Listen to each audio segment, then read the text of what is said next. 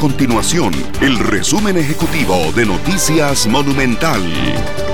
Hola, mi nombre es Fernando Muñoz y estas son las informaciones más importantes del día en Noticias Monumental. Las autoridades reportan 1.538 casos confirmados de COVID-19 en el país. La cifra representa un aumento de 77 casos en las últimas 24 horas.